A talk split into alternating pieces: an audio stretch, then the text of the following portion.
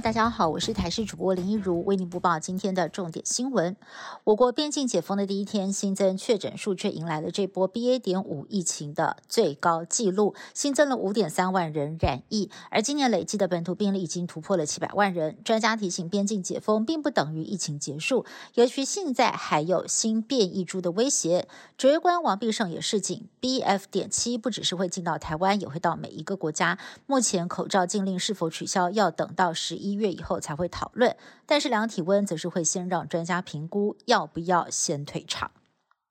入境检疫零加七实施第一天，禁团令同步解除。桃园机场终于看到了久违的旅游团，首批韩国观光团在今天下午两点多抵达，第一站就到了中正纪念堂参观。有旅客说，三年前就想来台湾玩，但是碰到疫情延档。一看到台湾开放的消息，马上就报名旅游团。而至于团体旅游出境人数，在今天有一百三十二人跟团到国外旅游。有旅客表示，因为要出国实在是太兴奋了，还记错日期，提早一天就跑到了机场。另外，蔡总统下午也到桃园机场视察。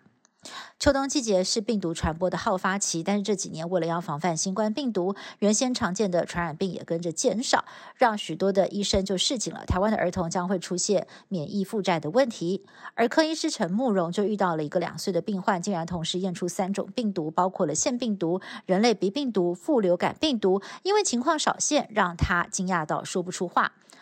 儿童急诊医师吴昌腾也示警，许多儿童在二零二二年才第一次面对这些病毒，今年的流感季节，大家真的要多注意。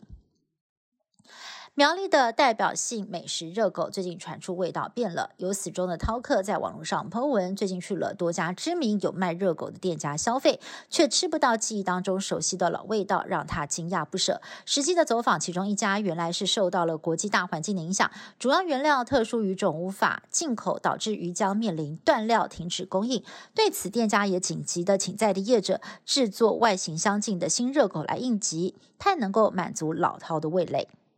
继天然气管线北溪一号跟二号发生了泄漏事件之后，俄罗斯输往欧洲的油气管线友谊油管在十二号在波兰境内也出现了漏油的状况。同时，俄罗斯总统普廷却表示，俄国已经准备好透过北溪二号恢复对欧盟的天然气供应。不过，德国立即反驳了这项建议。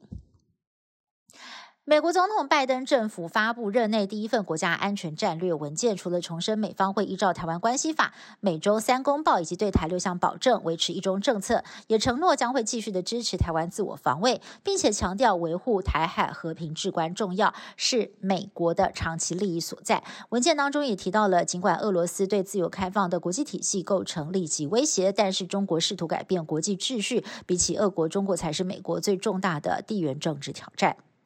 以上新闻是由台视新闻部制作，感谢您的收听。更多新闻内容，请您持续锁定台视各节新闻以及台视新闻 YouTube 频道。